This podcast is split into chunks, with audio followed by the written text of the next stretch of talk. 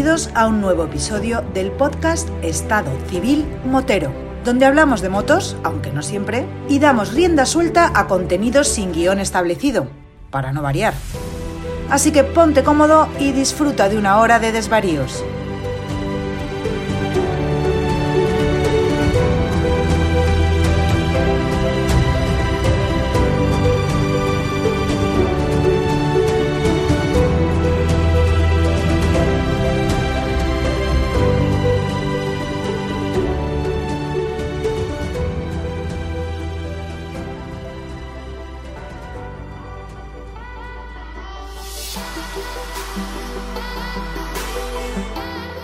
Pasa, chaval?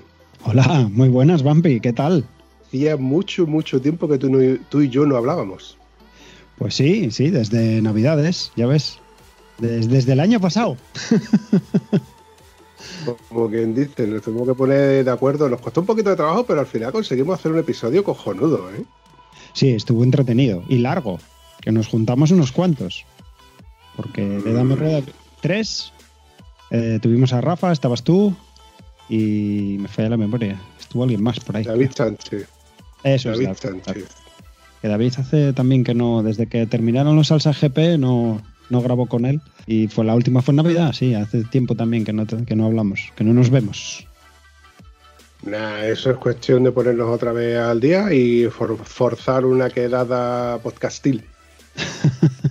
Ostras, o sea, lo que molaba era eso, hacer, a poder hacerla en persona, en, en tres dimensiones. Mm, como dice mi buen amigo de José de Dame Rueda, ver veremos. Ese, ese no sabe lo que dice, hombre. No perdáis el tiempo ahí. Oye, y a todo esto, ¿qué tal por Asturias? Pues fresquete, está fresquete. No, no es que haya llovido mucho, pero si quieres te puedo contar una anécdota, si te apetece.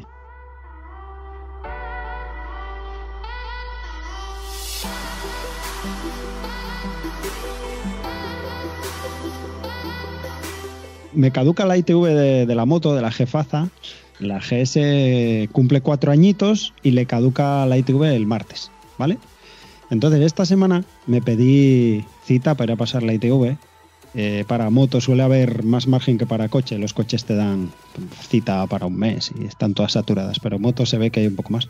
Aún así encontré una que está casi en la frontera entre Asturias y Cantabria, que se llama la de Oriente. Está antes de llegar a, a Llanes, para quien se quiera situar. Pero bueno, que tengo como unos 100 kilómetros desde aquí. La rueda trasera ahí, como en el- medio en el límite. Digo, no sé si pasa, si no pasa. Para mí tiene para rodar bastante, pero bueno, tenía miedo de dar con alguien tiquismiquis y como tengo una hora de moto hasta allí, por autopista, pues me fui a ver a Cristian, el de Sercar, y me dijo, no te preocupes, puedes ir con ella, no pasa nada, que yo creo que te pasa bien la ITV y tienes ahí para rodar todavía bien. Digo, vale. Arranco, me voy hasta allí y después de una hora de moto, que fue amena porque estuve hablando por teléfono con un amigo, resulta que llego allí y me había dejado la documentación en casa y me tuve que venir sin pasar la ITV, así que vuelvo a tener cita para el lunes. Ya ves tú. Dicen que el que no tiene cabeza tiene que tener gasolina para la moto. Y los pimientos son asados. Y las papas fritas. Eso a mí me suena a que buscaste una excusa barata para dar, para en primer lugar, ir a ver a Cristian y en segundo lugar, darte una vueltecita con la moto. Lo de Cristian, genial, que siempre mola mucho verlo y, y bueno, ya, ya lo pudiste conocer así vía, vía Skype, pero es muy majo. Eh, Cristian mola mucho. Pero me comí dos horas de autopista y la moto y la autopista no, no casan mucho. Así que no, no, no fue tan divertido. Pues aquí está haciendo un tiempo primaveral, lo que se dice primaveral desde que hoy hemos estado en la playa, José. No sé por vosotros por ahí arriba en Asturias si podéis disfrutar de la playa. Mm, hombre, a nivel ir a tomar el sol en manga corta, no. De hecho, ya te digo, está viniendo viento así muy frío estos días. Pero no está viniendo mucha agua. Cuando le da, bueno, pero no. Se deja ver el sol y se dejó ver el sol, pero mm, está frío. Está frío. De hecho, fuimos ahora al kiosco antes de empezar a grabar. Nos fuimos a comprar unas chucherías para estropear el entrenamiento de la semana. que estamos ahí, Tania y yo, entrenando fuerte estos tiempos y lo vamos a fastidiar hoy. Y hemos venido tiesos de frío. Hemos puesto la calefacción, ya ves. Pecado capital. Bueno, ¿para qué, qué me has traído aquí? Que me tienes aquí en ascuas. Pues te he traído, te voy a explicar por qué. Resulta de que no, hace mucho me, puse en contacto con, un amigo nuestro, igual tú sabes de quién me hablo, Curruscón. Sí, hombre, claro. Además, nos compró merchandising, Curruscón y Curruscona y el hijo, sí. Pues ha estado convaleciente y me puse en contacto con él para preguntarle lo típico, oye, ¿qué tal estás? y demás. Y me lanzó el reto, el reto un poco así suavecito de decirme, oye, deberías de llamar a esta chica que habla muy bien sobre Asturias y demás. Digo, ¿quién? ¿De quién estás hablando? Dice, Sonia Barbosa. Digo, hostia, pues no me suena, tío. Dice, sí, sí, ¿cómo que no te suena? Pues tienes que conocerla porque esta chica se mueve por muchos círculos y demás. Y digo, joder, macho, igual es que la he oído por algún lado, pero te juro que no lo sé. Pero te prometo de que voy a ponerme a estudiar el tema y, bueno, intentar al menos, como yo suelo decir, lanzarle la caña y si pesco algo, pues algo que he pescado. Lo que pasa es que como hay gente que, bueno, hay gente que sí que te contesta, otros que no, otros que no pueden. Eh, me repito a nuestro amigo Bilbur, que todavía está. todavía estoy esperando que me conteste, pero no es por nada. Yo sé que él está muy, muy ocupado y más ahora que se está sacando el carnet. Anda, anda, mm. Pues Nicole y Perezosa me contestó súper rápido. Y le hablé y digo, oye, ¿qué te parece si tengo esto, tengo un canal de podcast súper guay, súper mega chul, chachi, súper, vamos, lo más grande del mundo, exceptuando... Oh, hombre, con propiedad. Le vendí la moto, nunca mejor dicho. y le dije, exceptuando viajo en moto, soy el mejor, el más chachi, el más, el, más dicharachero, soy el, te va a encantar, te lo vas a pasar genial. Es más, te voy a regalar una sonrisa de oreja a oreja desde que empieza hasta que termine. La convencí, evidentemente, porque mi verborrea, tú sabes cómo es. No, no le dijiste ninguna mentira, entonces.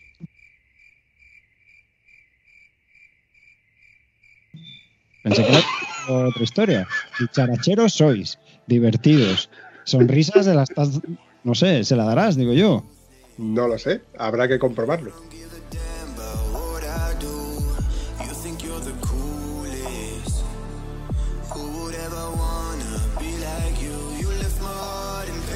Voy a aprovechar la coyuntura y como ya te he dicho de que si me dijo que sí, voy a intentar localizarla y la unimos a esta llamada, ¿te parece? Bueno, vamos a probar.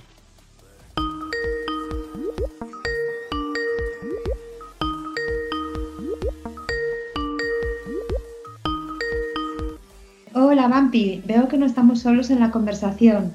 ¿Podrías presentarme a nuestro acompañante de hoy? ¿Qué tal, Sonia?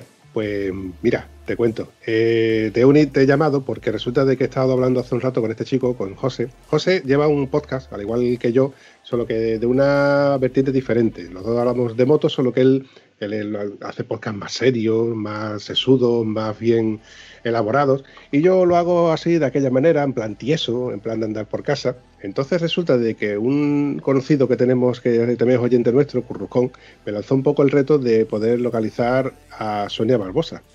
Y fue como ya tú y yo habíamos hablado sobre poder hablar, eh, realizar este podcast, pues mira, se me ocurrió de que qué mejor ocasión podría yo enlazar a, a Sonia Barbosa, que es de Asturias, con José, que también es de Asturias, y poder eh, entablar una conversación en la que nos contaseis un poco la, bueno, lo bonito que es Asturias, que para mí, para un sureño, no conozco a Asturias más que lo que veo en la televisión, en algunas fotos de Instagram y poco más.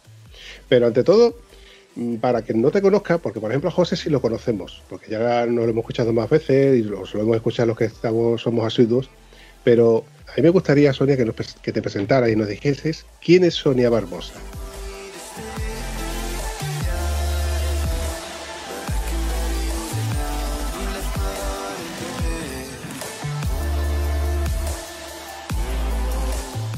Eh, bueno, pues eh, hay gente que ya me sigue y entonces mi trayectoria no es muy larga en el mundo de la moto, porque tengo 45 años y llevo 13 en moto. Voy a hacer 13 añitos en moto, pero hay gente que lleva toda su vida rodando y viajando, con lo cual em, mi experiencia pues es bastante humilde en lo que yo puedo aportar.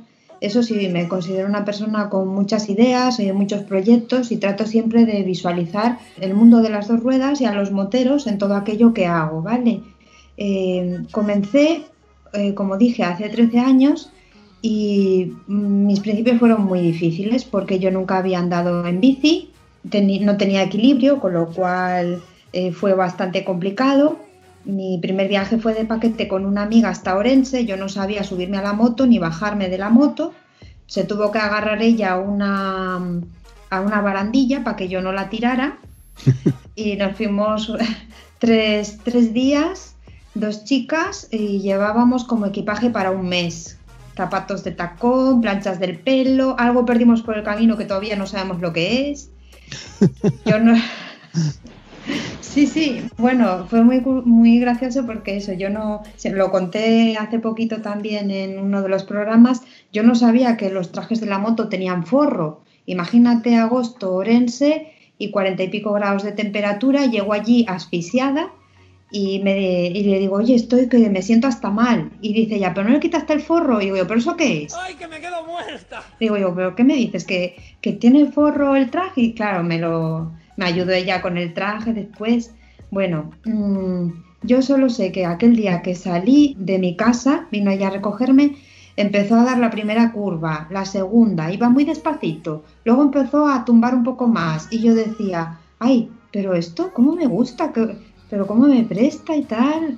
Mm, cada vez me gustaba más y cuando llegué a Orense le dije, oye, Mona, ¿tú crees que yo podré algún día llevar una moto? Porque claro, ya mide unos 75, tiene una GS, una Adventure, Miriam, a la que quiero un montón y aquel encuentro en la tienda de los chinos, nos encontramos en una tienda de chinos que hacía muchísimo tiempo que no nos veíamos, pero hace más de 20 años que nos conocemos y yo siempre le digo, yo, yo creo que tú estabas haciendo que no me veías en los chinos, que fui yo a picarte a ti, pero ella, ella me lo sigue negando. Bueno, pues bendito el encuentro aquel que me dijo, ¿te vienes conmigo a Orense? Y dije, ¿yo? ¿A Orense en qué? Eh, ¿Contigo moto? ¿Para qué? Si a mí no me gustan.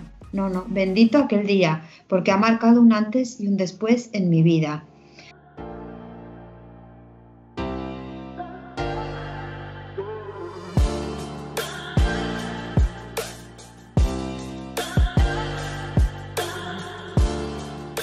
Mis problemas de estatura eh, una vez que me saqué el, bueno, me compré la moto antes de sacarme el carnet, me compré una Ducati Monster 600. Pero que me estás container. Sí, sin tener, sin tener carnet, sin tener equilibrio y sin nada. Iba al garaje, la veía, la, le hablaba, la limpiaba, llamaba a gente para que la pudieran sacar y mover un poquito pues, hasta que yo la pudiera sacar. Y la moto pues se pasaba, se pasó pues de cuatro años, yo creo que tres años y medio en el suelo, igual que yo, porque me, me, me, caí muchísimas veces, muchas. Mi profesor de autoescuela me dijo que la moto no era lo mío, pero como a cabezonería no me gana nadie, pues dije, pues yo sí, sí, sí, y quiero hacerlo. Eso es así, compadre. Eso sigue siendo así. Y a los cinco meses me fui a Portugal, eh, en agosto, me fui cuatro días a los cinco meses sacarme el carnet, que yo decía, bueno, pues nadie coincide conmigo de vacaciones, me voy. Es la última vez que espero por nadie, porque tardé un mes en sacar la moto sola del garaje, porque se me cayó alguna vez en la rampa y lo pasé bastante mal. Tuve que avisar a gente a ver si me podían ayudar a mover la moto. Me puse tan nerviosa que la dejé allí, cogí el coche. Dije yo, pues voy en coche para ir a trabajar hoy, que estaba muy nerviosa. Y recuerdo que cuando llegué a Portugal y a ver a mi familia, porque yo nací en Portugal, eh, mis primas, eh, mis tías echaban las manos a la cabeza y decían, pero estás loca, maluca, se dice en portugués, estás maluca, ¿y, los demás? Y yo, no, no viene nadie más, y dice, ¿y por qué, cómo vienes sola? Vaya miedo y tal. Y yo no le de, bueno, yo recuerdo pasar el Negrón, que era lo más, más lejos que yo había ido, pasar el Negrón, y me entraron hasta sofocos. Del, del, estaba como el corazón me latía más fuerte y todo. Recuerdo que paré en Toral de los Guzmanes y en Braga a repostar. Y la chica de la gasolinera estaba igual, esperando a ver si llegaban mis compañeros. Y yo dije, no, si no hay nadie más, estoy yo. Y recuerdo perfectamente que para llegar a esa gasolinera habían hecho un desvío y yo eh, de aquella no hacía los stop. Está, es cierto, porque claro, si el stop estaba en cuesta, ya era caída segura y resulta que eh, hicieron un desvío para llegar a la gasolinera y estaba una, era la carretera, subía y empinada. Y yo solo pensaba mientras subía, por favor, por favor, por favor, por favor, que cuando llegue arriba haga pie. Entonces llegué arriba, minoré un poco y tiré, pero el stop nada. Y de hecho, una vez recuerdo, me paró la Guardia Civil y se lo dije así al, Guardia Civil. Estaba, ¿dónde fue? Iba yo a trabajar eh, de Coto Carcedo ahí a San Juan a buscar el autobús y, no hice el stop. Y el guardia civil vino detrás de mí, se puso a mi lado y me dijo, oiga señorita, tiene que hacer los stop. Le dije, es que si lo hago, me caigo. Le dije, le dije, es que si lo hago, me caigo, porque yo sabía que por la posición de la moto no iba a llegar con los pies. Y, y esos fueron mis inicios.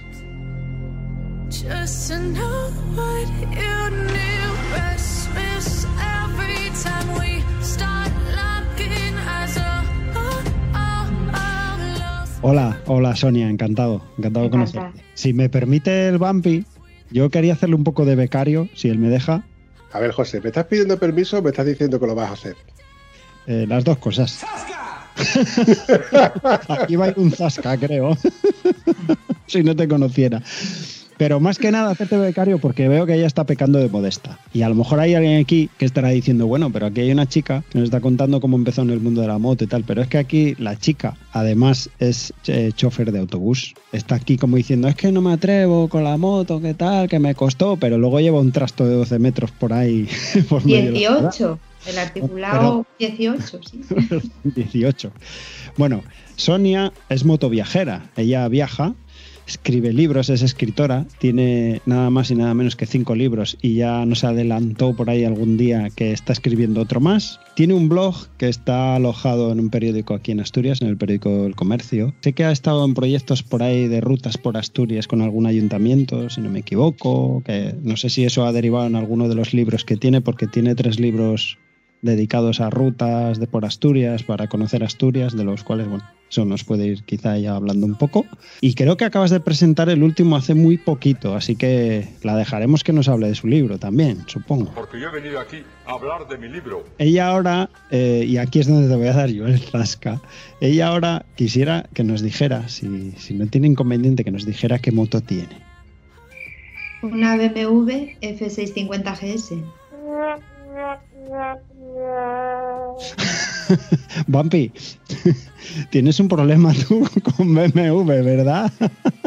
Todos tus invitados tienen BMW, yo incluido. ¿Qué pasa? Esto es un monopolio, ¿eh? Ay, José, por favor, dame paciencia, dame paciencia. Vamos a ver. No sé si, no sé si, seguro que me he dejado cosas en el tintero, Sonia, porque has hecho un montón de cosas, tienes un montón de viajes por el mundo. Pero bueno, eso mejor nos lo cuentas tú. Eh, yo quería presentarte así un poco porque te veía muy modesta, muy buena, empecé la moto así, caray. Eh, es cierto, no dije ninguna mentira, es tal cual. Cierto, cada, cada, uno empieza así de a poquitos, pero me faltaba ese decir, caray, que ha hecho todo esto. Sí, de hecho, a mí me gustaría que mi profesor de autoescuelas eh, supiera todo lo que he hecho, pese a que él me dijo que yo no, que, la, que lo mío era el autobús y que la moto no lo era. Entonces, yo tengo un problema añadido que tendrá mucha gente, hablo de chicas y chicos, personas en general, que es la estatura. Mido 1,52, comencé con la Ducati Monster, no he probado ninguna de las tres motos que he tenido, después tuve una Suzuki GSX R600, de, que solo me duró un año, sí, tal cual, porque, claro, le hice en el año 25.000 kilómetros, cada vez que salía era 700, 800 kilómetros al día, y llegaba reventada, el repostar cada poco, la postura. Yo, había, yo un día de descanso y al día siguiente ir a trabajar no podía ni girar el cuello, porque mis días de descanso eran hacer lo mismo que con la trail, pero con una deportiva, con lo cual mi, sufre y entonces vas pensando, pensando y dices, bueno, me gusta estéticamente, pero lo que tú necesitas es otra cosa. Y entonces busqué esta moto y la verdad es que estoy encantada, ¿no? Lo siguiente, me he ido hasta Alaska, he recorrido la costa este de Estados Unidos, en solitario también.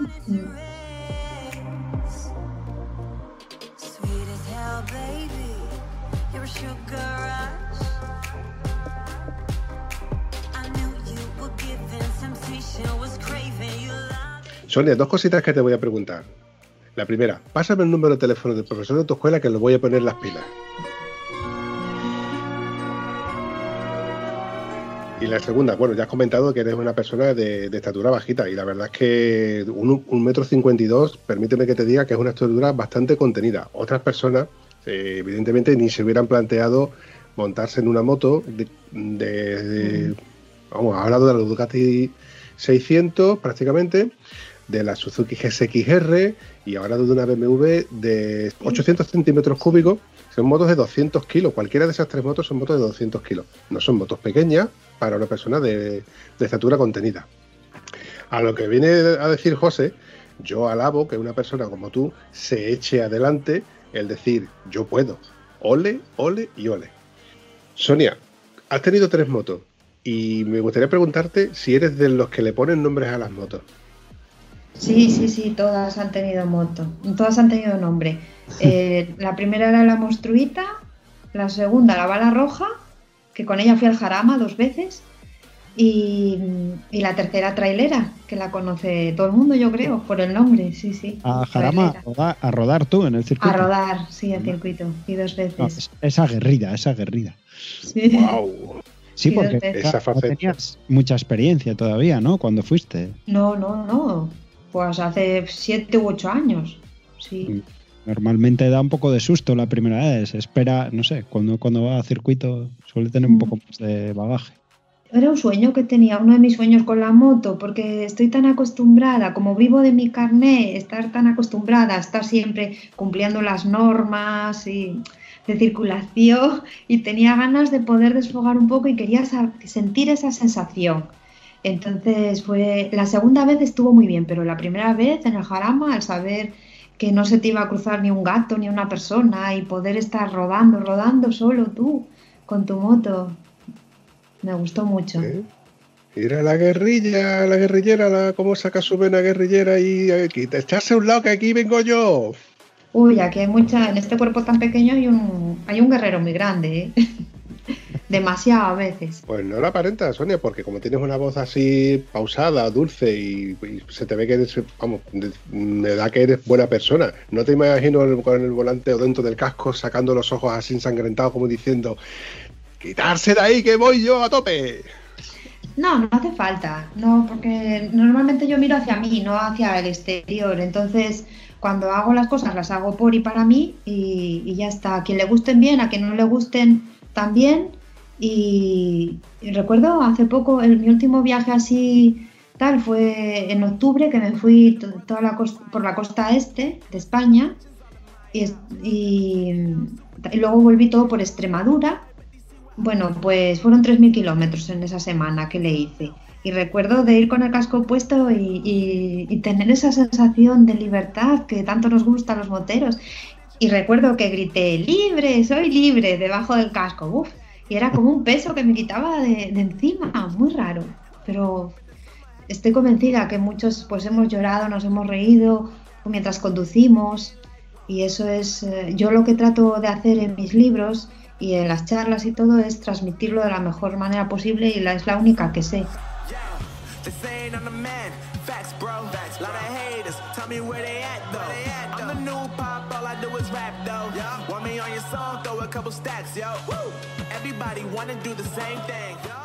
Estoy seguro de que todos y cada uno de los que nos están escuchando están pensando en esa válvula de escape que tenemos cuando nos montamos en moto, nos ponemos el casco y salimos a rodar y somos Sí. nosotros mismos los que llevamos eh, y manejamos lo que tenemos. Y durante ese eh, corto espacio de tiempo que estamos manejando, eh, somos libres.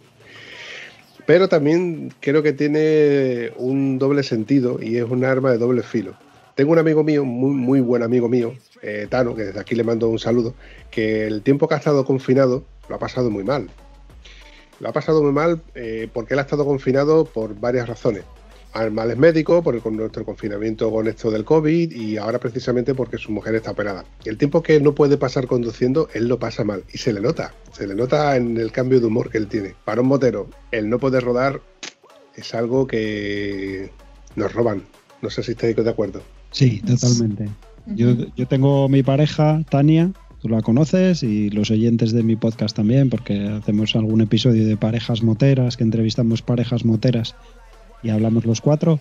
Y ella como copiloto me transmite muchas veces las reflexiones que tiene sobre la moto y resuelve muchos problemas, a veces del trabajo, ella es programadora informática y a veces le viene así alguna iluminación, no las menos veces, ¿eh? pero alguna vez como se lleve trabajo puesto encima, que nos pasa a algunos alguna vez con alguna cosa, a los programadores más, porque me imagino que a Sonia y a ti, Bumpy, te pasará como a mí. Los tres así, de un modo u otro, somos chofers. Chofer, choferes, ¿cómo se dice en plural? Choferes. Choferes o choferes, sí, bueno. Y es más fácil quitar la llave al vehículo y ahí se queda el trabajo, ¿no? Lo dejas y no te lo sueles llevar a casa. Pero bueno, alguna vez surgen cosas que te queda alguna preocupación. Bueno, Dani en este caso sí, y en alguna vez en la moto de decirme, oye, ¿sabes que acabo de arreglar esto? Ya sé cómo hacerlo tal. O, o temas personales, que tienes así alguna preocupación, vas en la moto y con esa libertad, ese sentirse libre, contacto con la naturaleza que tienes desde la moto, que no tiene nada que ver que ir metido en, en la coraza del coche. Y, y, luego el casco, que yo creo que te encierra ahí un poco en esa cabina pseudo insonorizada, ¿no? Estás ahí contigo mismo y al final hay pensamientos que vienen fluyendo solos y es meditar. Yo no sé mucho del tema de meditación, pero parece ser que es dejar que fluyan los pensamientos, no pararte en uno, dejar que vengan, que se vayan, no darles más importancia y tal. Y en la moto yo creo que pasa un poco eso, ¿no? Estoy totalmente de acuerdo.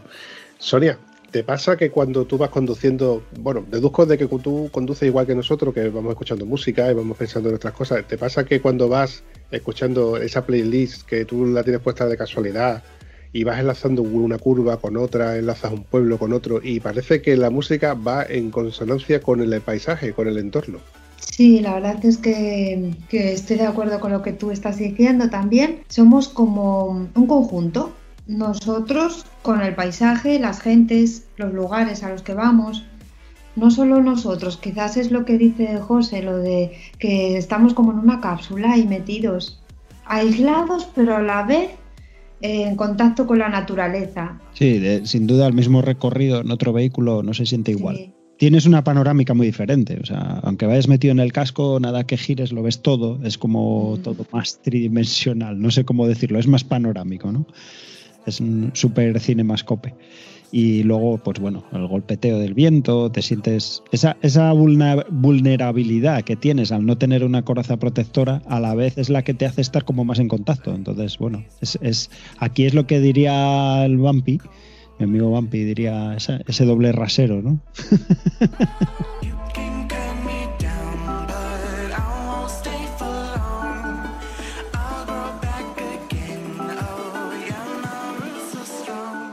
Sonia, has comentado que tienes un metro 52 y que tienes una BMW F650 GS del modelo bicilíndrico Twin, que aunque se llama así por la nomenclatura, pero lleva el motor de lleva precisamente el mismo motor que, mi, que mi F800 GS.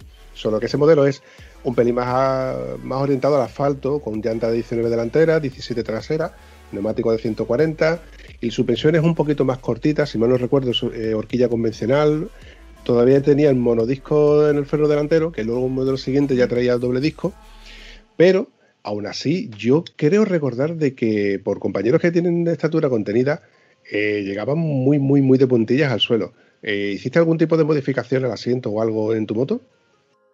Sí, a ver, los primeros pasos, el primer paso y es el más importante fue cambiarle el amortiguador, que para eso re, recurrí a la profesionalidad de DMX Suspensión eh, fue Damián el que me hizo la modificación y literalmente me subió encima de la moto, midió y me, fue como si me hicieran la moto a medida, tal cual. La dejé allí un día y la fui a recoger al día siguiente. No la probé ese mismo día allí, no la probé, la probé aquí en Asturias ya. La moto cuando la fui a buscar ahí a, a Pamplona, yo la compré en Pamplona de segunda mano, y, eso de que no poder traértela tú, entrar en un concesionario y decir, quiero, cuando la GSXR y decir, quiero esta moto, tienes que estar esperando a que te vengan las violetas, ya llegan las violetas, te las bajamos 3 centímetros, mi asiento, el segundo paso fue el del asiento, reduje la espuma del asiento y mi asiento, si lo tocas, es totalmente duro, yo voy sobre una tabla, sí, tal cual. Y bueno, y luego está lo de las botas pues les he puesto pues un centímetro, uno o dos, eso ya depende. La... Yo es que si le pongo mucho estoy sin tacto, entonces no, no quiero ponerle mucho. Además ya está bastante bajada la moto y vamos, más o menos llego ahora de puntillas pero ya, ya llego, ya puedo poner los pies. No se trata de, yo lo digo en el vídeo, no se trata de comodidad, aparte de la comodidad, se trata de la seguridad, que tú te ves más seguro.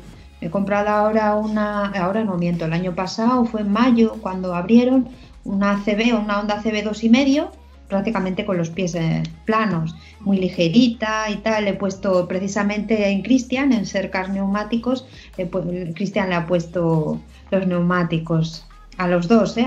se los ha puesto a trailera y a esta moto que se llama Beca, que es la chica que me ayudó tantísimo en Kirguistán.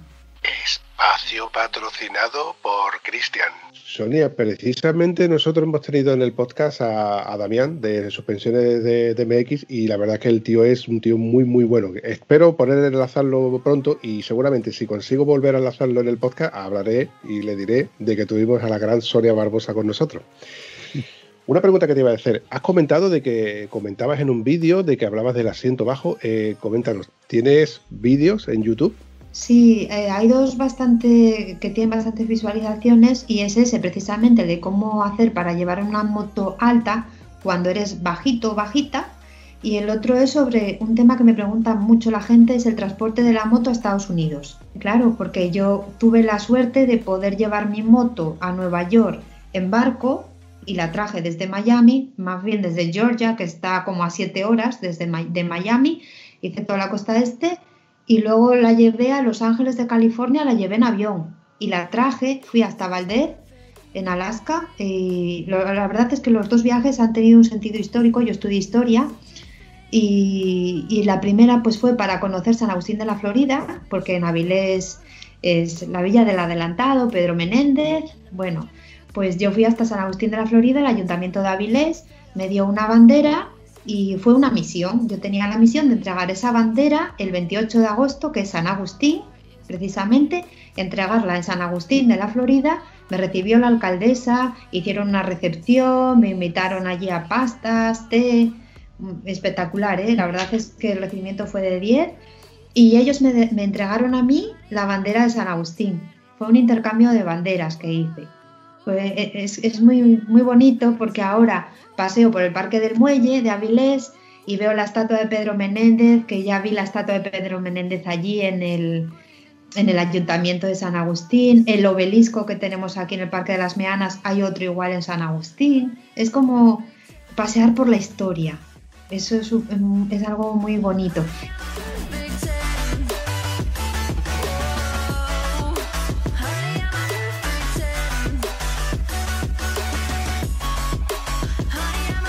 Y luego, pues, en el otro viaje em, me fui hasta Valdez, que es la población con nombre español más al norte del planeta, fundada por un explorador leridano, Salvador Fidalgo, en 1790. Y entonces me fui desde Los Ángeles de California. Atravesé todo Estados Unidos, el último estado era Montana. Yo hice Canadá sin GPS, no tenía datos ni GPS, atravesé Canadá sin GPS y luego llegué, ya me volvió a funcionar la tarjeta en, en, Alaska y, fue una pasada impresionante porque me puse en contacto también con el ayuntamiento de Valdez y se portaron de 10, me dieron alojamiento, me invitaron a comer, muy bien, muy bien. Tengo que decir de los norteamericanos que las veces que he estado allí, tanto en moto como sin estar en moto, ah, para mí de 10. ¿eh? Mm te vi así, te he escuchado hablar así con, cierta emoción de Avilés y demás, pero tú realmente no, no eres mm, de Avilés ni de Asturias, eres originaria de, otro lugar, ¿no? Sí, sí, exactamente, soy de Aveiro, en Portugal. Yo nací en Portugal, pero bueno, de mis 45 años llevo 43 aquí, pero es cierto que llevo, tengo muchas, em, mucha afinidad, tengo prácticamente mucha familia allí, somos muchos y, me gusta ir cada poco hasta allí. Mm. ¿Viajas con inglés o, te vas apañando por señas? No, no, no, me gusta mucho el inglés. De hecho, antes de historia yo había barajado en la facultad filología inglesa. Recuerdo que tenía latín más de dos, eh, no sé si eran dos o tres años, y, dije, va, es que yo solo di en el Instituto Latín un año, a ver si luego no lo paso. Me eché atrás ahí y tiré por historia.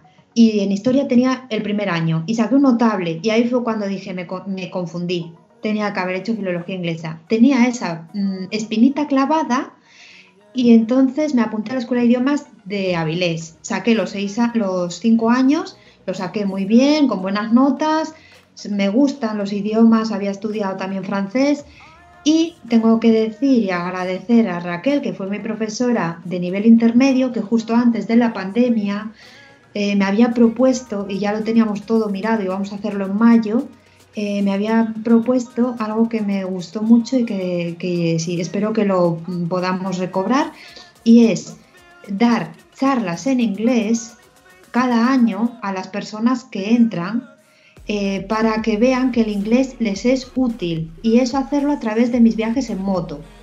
Entonces me parece una pasada poder que la gente que se está apuntando a un que sabe que tiene cinco años por delante, pues que vean el, que realmente lo que, que luego lo van a usar, porque yo te digo que es verdad que en Kirguistán em, es más complicado porque era el ruso y el kirguí pero en la capital yo sí usé el inglés. En los pueblos no, nadie lo hablaba, usaba el, Google Translator y tú hablabas porque el alfabeto es cirílico.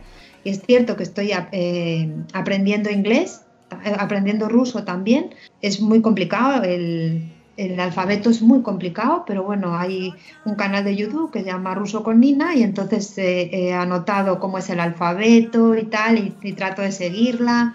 Está complicado, sí, pero bueno, sé que puedo.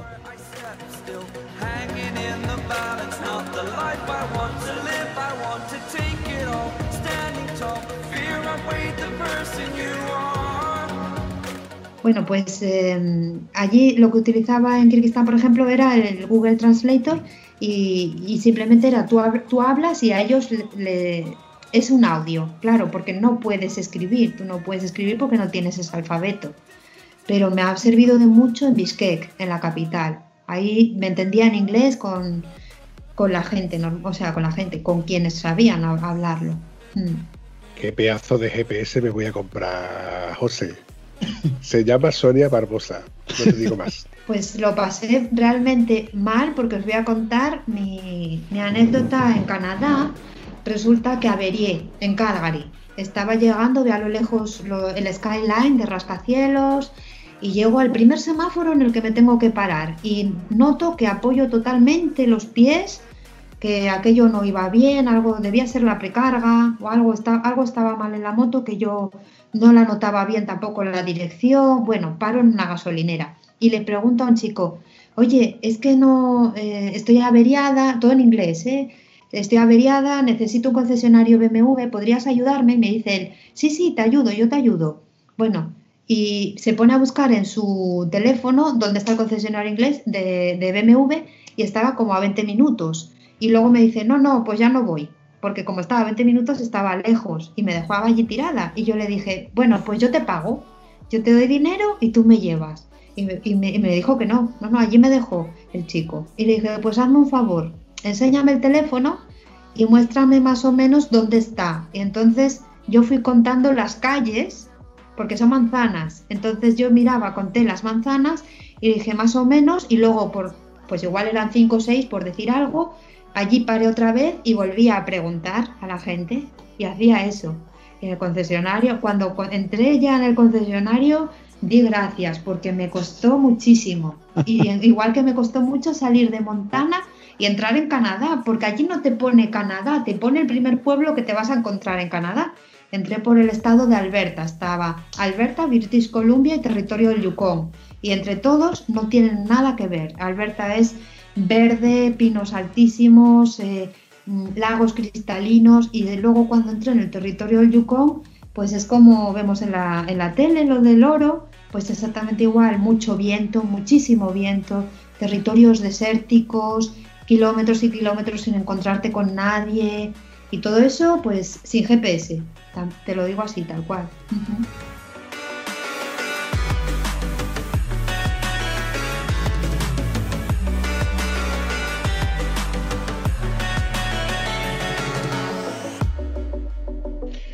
sin GPS y tiras de bocadillo, tiras de nevera improvisada en la moto y con tus propias herramientas y bueno, a mí esto sería para preguntártelo a Petit Comité, eh, ¿qué cosas crees que necesitas y qué cosas crees que no necesitas cuando haces un viaje de larga distancia? Bueno, ya habrás aprendido que hay cosas que te han hecho falta y las comprarías y otras que dices tú, ¿y esto para qué?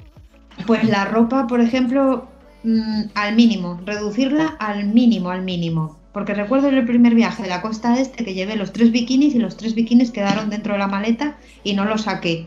Era agosto, época de huracanes y Florida súper bonito, pero allí eh, llovía, paraba, llovía, paraba, llovía y estuvo todo el mes no solo lloviendo, sino que hablamos de huracanes. O que yo bajé a los Cayos con una amenaza de un huracán que venía de la República Dominicana. Tengo fotos con las palmeras de lado. Y luego todo lo que sea para la moto, por supuesto, toda la herramienta necesaria y todo aquello que tú puedas para salir del paso, eso es, vamos, imprescindible. De hecho, ahora para la dos y medio, pues eh, me estoy esperando a que me llame el chico para poder hacerle todo, ponerla al día. Mm.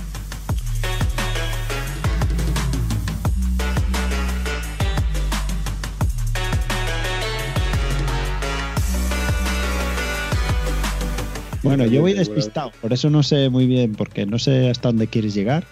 Pero tú por lo menos estás documentado, no como el Bumpy. Oh, eso ha sonado a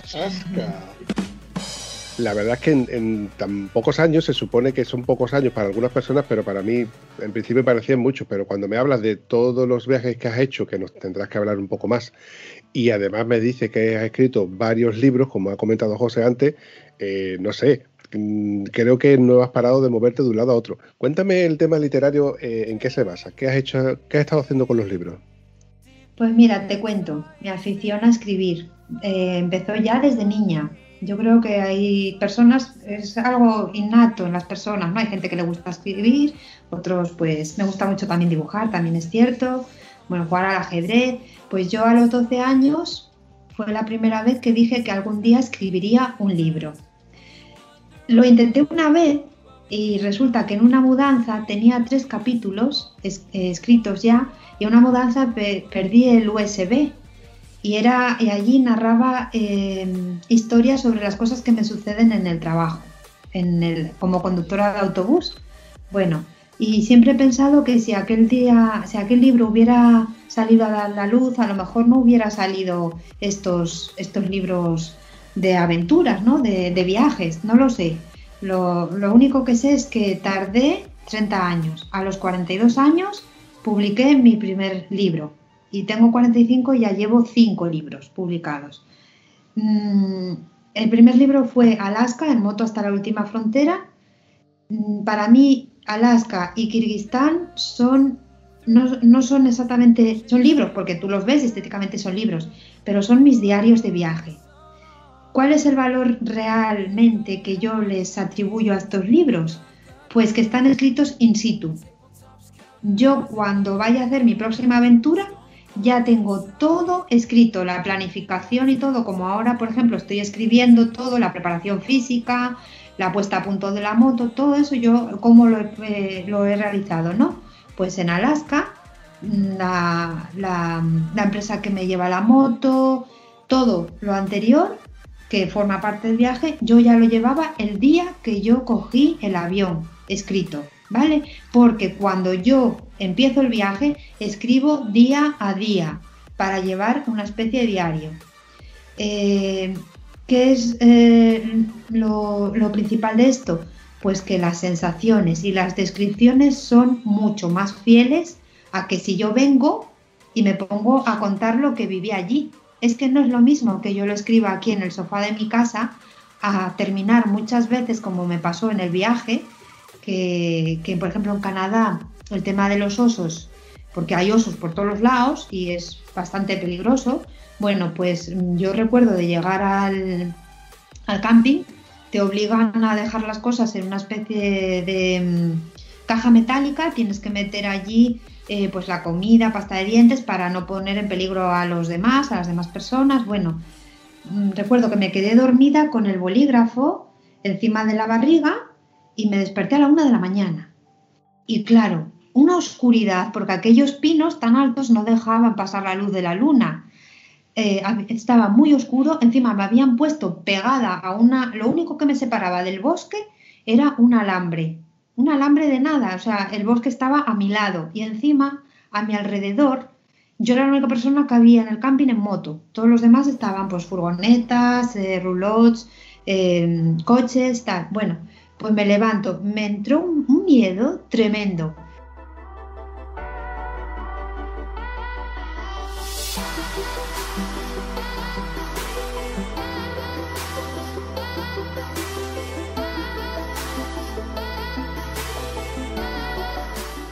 y empecé a oír ruidos y, mi cabeza, cuando la cabeza, mi cabeza y creo que la de muchas personas cuando estás solo y a miles de kilómetros de tu casa empieza a funcionar, pero no empieza por el lado bueno, no, va hacia lo peor. Y empecé a pensar, ¡Ah! ¿y si hay un oso por aquí y yo aquí en la tienda? Ya verás, como venga un oso y yo aquí, no sé qué. Bueno, fui a los de a los de la tienda, los primeros que encontré, les piqué en el coche, a ver si había alguien en el coche. Piqué la tienda, nadie me atendía y les dije que me dejaran entrar. Y yo decía, open please, open please, tal. Bueno, pasaron de mí totalmente. Que, bueno, me entran ganas de ir al baño. Y yo pensando, bueno, piensa que no hay nadie, tienes ganas de ir al baño, el baño ni siquiera sabes dónde está. Y encima en el mapa aparecía en el quinto pino, pero yo todavía no había ido, pues no sabía dónde estaba el baño. Y dije yo, bueno, pues nada, aquí al lado de la tienda y sin salpicar, decía yo. al lado de la tienda y salpicar. Bueno, miraba para todos los lados porque los ruidos no se iban, sino que se intensificaban. La cabeza mía tal, ya verás, no sé qué, el oso, tal. bueno, me meto dentro.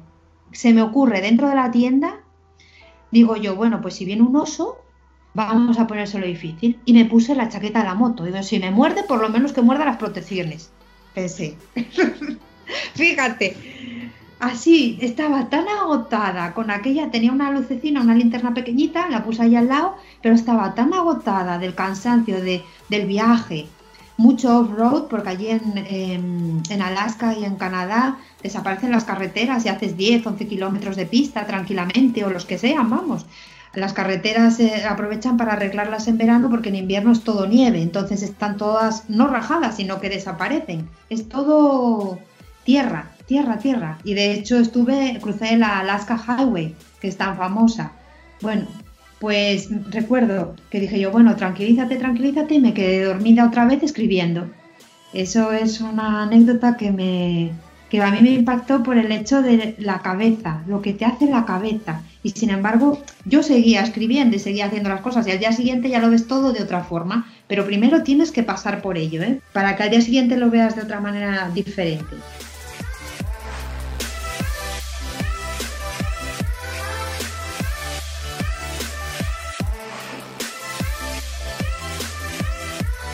Y luego, bueno, hice numerosas colaboraciones mm, para la revista Moto Viajeros eh, que dirige Kike Arenas, a quien le mando un saludo y que le tengo muchísimo cariño, siempre me ha apoyado muchísimo, muchos consejos. Y también estuve, colaboré en la newsletter de BMW Motorraz España durante dos años, di dos charlas en Formigal, en los BMW Motorrad Days. Em, también colaboraciones, eh, por ejemplo, mi blog, el blog Explorando el Paraíso en Moto está en un periódico, El Comercio, y publico semanalmente sitios de Asturias que visitar, ¿no? Eh, lugares de Asturias. Llevo pues seis años y pico. Fue muy curioso, os cuento, porque yo se lo propuse a través de un email al, periódico. Les dije, oye, que tenéis blogs de opinión, blogs de, mm, blogs de comida, de, de gastronomía, Tenéis blogs de senderismo, pero no tenéis ninguno de la moto. Y los moteros comemos, dormimos, damos mucho gasto. Y aquí el mundo de la moto no está representado. Entonces me llamaron para una entrevista, les gustó la, idea, me llamaron para entrevista y me dijeron que la forma en la que yo se lo transmití les gustó tanto que me dieron la oportunidad de tener el blog allí en el comercio, tal. Bueno, todo es altruistamente. Eh, yo lo hago porque quiero, porque es un hobby. Pero también me dijeron que no daban un duro por mí. Pero que me estás container. Porque los blogs normalmente cuando son de forma altruista, con una requieren mucha constancia, mucha disciplina, mucho trabajo y que habían tenido blogs de, por ejemplo, algo que sucedía en el mercado a media hora de allí o a 20 minutos de allí y en seis meses ya había desaparecido el blog, por, contando por lo alto. Y lo mío requiere pues un trabajo que bueno, yo llego muchas veces con el autobús, de, de, conducir el autobús ocho horas, ocho, nueve, las que me hayan tocado, igual llego a casa a once y media, doce de la noche y me pongo hasta las 2, 3 de la mañana a editar fotos, tengo que bajarles el tamaño porque si no, no entran en el blog, eh, redactar la crónica y ahora también estoy con los vídeos, quiero acompañar cada crónica pues con un pequeño vídeo corto, minuto y medio, dos minutos. Creo que eso puede ayudar bastante a que la persona se haga una idea de cómo ha sido la ruta. Eh, bueno, me he comprado un dron también ahora, es una, una de mis últimas adquisiciones Creo que son dos eh, hobbies, el escribir y la moto. Cuando se juntan yo creo que es eh, eh, una mezcla explosiva, porque si tú lo que estás viviendo lo sabes expresar mediante palabras, eso es ya, y si encima la gente te lo hace llegar, pues mejor imposible. Mm. Y luego escribí mm, tres rutas en moto para el blog turístico de la página oficial de Turismo Asturias que son por la, una por la zona norte, otra una por la zona, perdón, una por la zona eh, oriental, otra por la zona occidental y otra por la zona centro. Esto para lo turístico de Asturias. Y tengo dos rutas eh, también diseñadas que, han tenido bastante éxito y espero mm, tener, que tengan mucho más, pues para la Fundación del Parque Histórico del Navia, para promocionar la zona occidental de Asturias, que es una zona pues que no tiene tanta relevancia como la oriental, que está plagada de turistas y tal. Bueno, pues la zona occidental es bastante Asturias en estado puro. Yo soy una persona que normalmente para un sitio pues se desvía por otra carretera, pues ya terciaria o cuaternaria, porque si cuanto peor esté, más me gusta.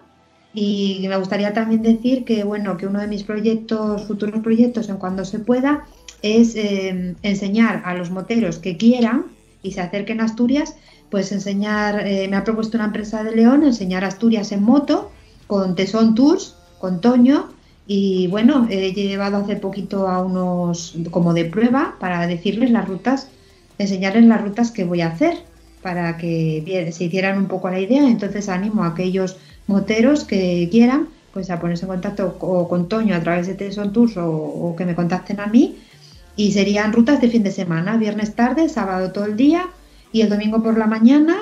Em, y, sería en un, en un mismo hotel, en la zona centro de Asturias, para poder desde ahí desviarnos hacia occidente y hacia oriente.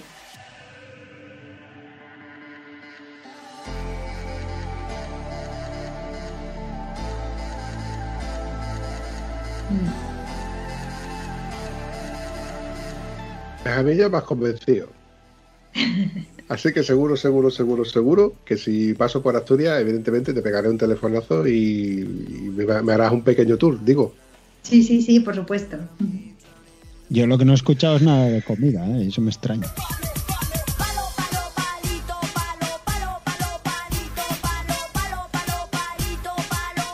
La comida, y mira que se come bien aquí. Eh, esa parte es la que tengo yo que comprobar en persona. En persona. El cachopo, ¿no? Que hablaste ayer del cachopo. Los San Jacobos, como dice John.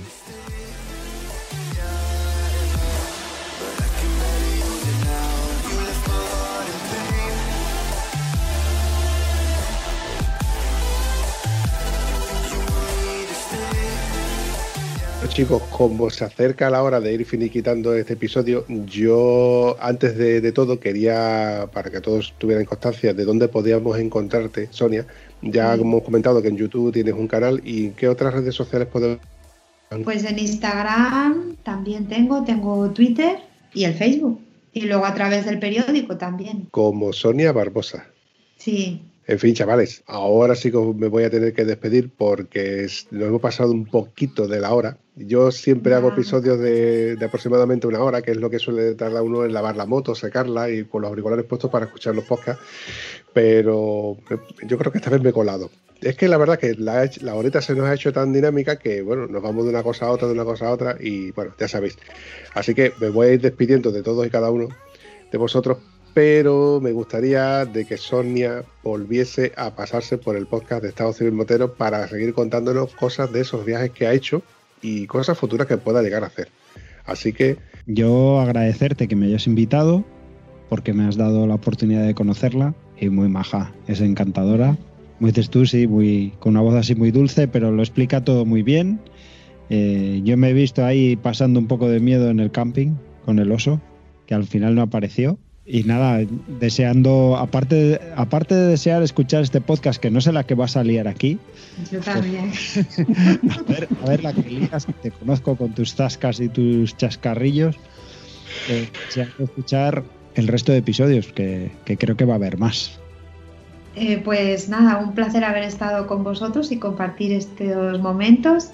Y nada, espero que poder volver a compartir más, si me invitas. estás invitada. Así que, sin más dilación, chicos, un abrazo. Un abrazo.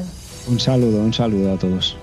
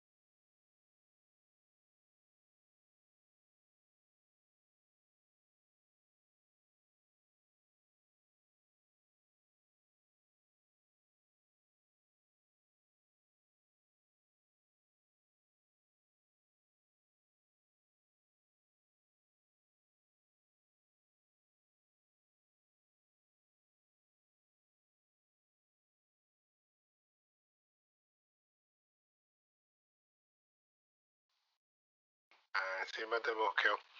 Entonces, eh, que- hay que enlazar con esto que te voy a decir. Esta parte corta la vampi. Menos mal que llamaste a la Sonia Barbosa correcta, porque viendo tu doc- no documentación, igual llamabas a otra persona. Pues hubiera sido un puntazo, porque si encima me contesta, entonces que tengo un don de gentes, bueno, mm, soberbio. Está herida, está herida. No, no, que me hubiera hecho mucha gracia. No, gracias a Dios acerté con la, con la, la- Alicia, con la Sonia Barbosa que es. Bueno, Hola, Vampi, veo que no estamos solos. ¿Podrías presentarme a José Antonio? sonado re- Eso va a tener que editar. Es que no sé. Es que has dicho mi nombre. Porque lo dijo él. Que dijera, ¿quién es José Antonio? Que veo que hay aquí otra persona. Muy Ah, porque sale el nombre es que, ahí, ¿o qué? es que arriba lo pone. Ah, vale. Es que me lo dijo, claro, pero es que me dice, Ahí. preséntame a, a José Antonio. es verdad. Me he yo la gamba. No pasa nada, chicos. Él no pasa decía, nada. "Prese- a que veo que hay alguien más en la conversación, preséntame a, bueno, a la otra persona. ¿Tienes una toma falsa? Pues ya te regala una. Hala. Ya tengo material. Ya tiene material ahí. Te voy a avisar. Este impresentable, Mm. ¿eh? este es su podcast, pero se lo voy a trolear ahí en plan. este, No hay huevos. Todo lo que digas ahora lo puede usar en tu contra, que lo sepas. Mm, No, porque, a ver, lo podía usar en tu, en, la, en tu contra, o en la de John, o en la de incluso Bueno, Morrillo. La podía usar en contra de muchos de nosotros. Oye, José, pues José Antonio es compañero, es podcaster, es el omnipotente y todopoderoso señor del No digas podcast. eso, de- no lo digas, ¿eh? que me da mucha vergüenza. Además, eso no, no, no, eso no. No, no. Una cosa son las bromas, ahora, ahora eso no. ¿Te acuerdas de la parte en la que tú mismo has dicho de que este es mi podcast y yo hago lo que me da la gana? Sí, me voy a tomar, me voy a tener que comer. Ya está, ya vamos a la, la artillería pesada. Pues nada, cuando me presentes.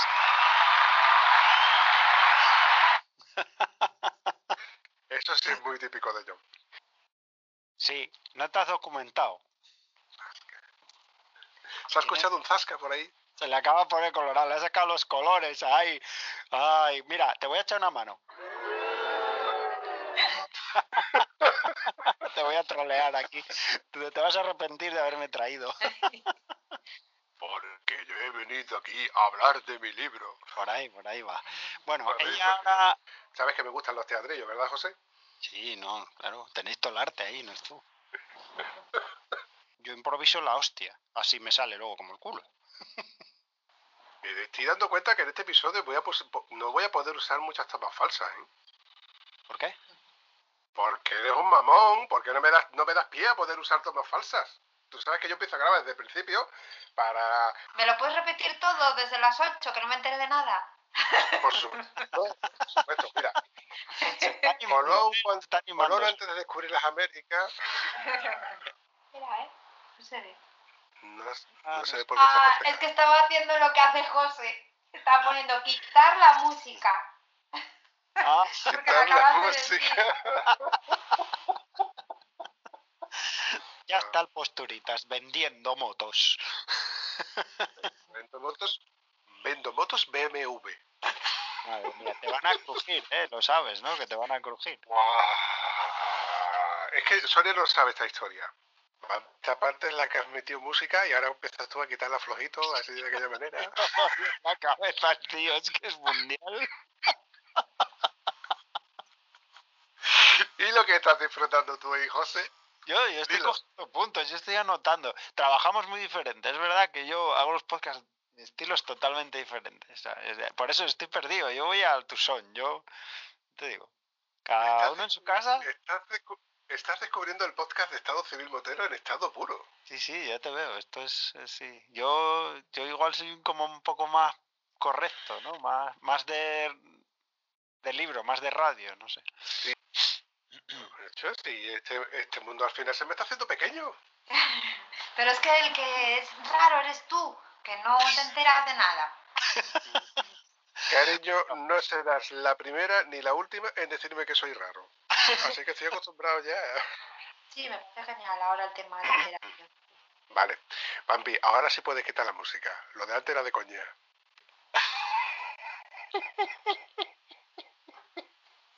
Se hace notas mentales con audio, o sea, es la caña esto. Forma de trabajar. No, pues si todavía estoy... Nunca había visto. Bueno, y porque no me puedo llevar el iPad al curro, si no sería ya la, leche.